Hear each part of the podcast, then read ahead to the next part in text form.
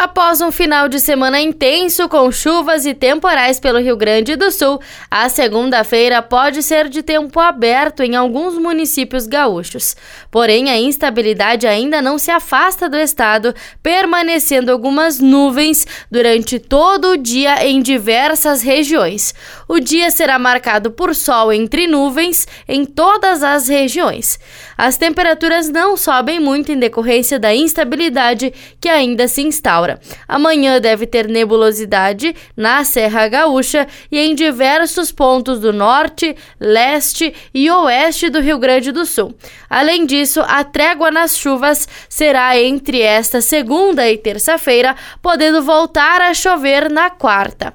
Porto Alegre terá um dia com sol entre nuvens e temperatura máxima de 15 graus, com a mínima de 5. Já na Serra Gaúcha, a temperatura deve variar entre 1 e 11 graus, permanecendo a presença do sol com o clima mais frio. Da central de conteúdo do Grupo RS com o repórter Paula Bruneto.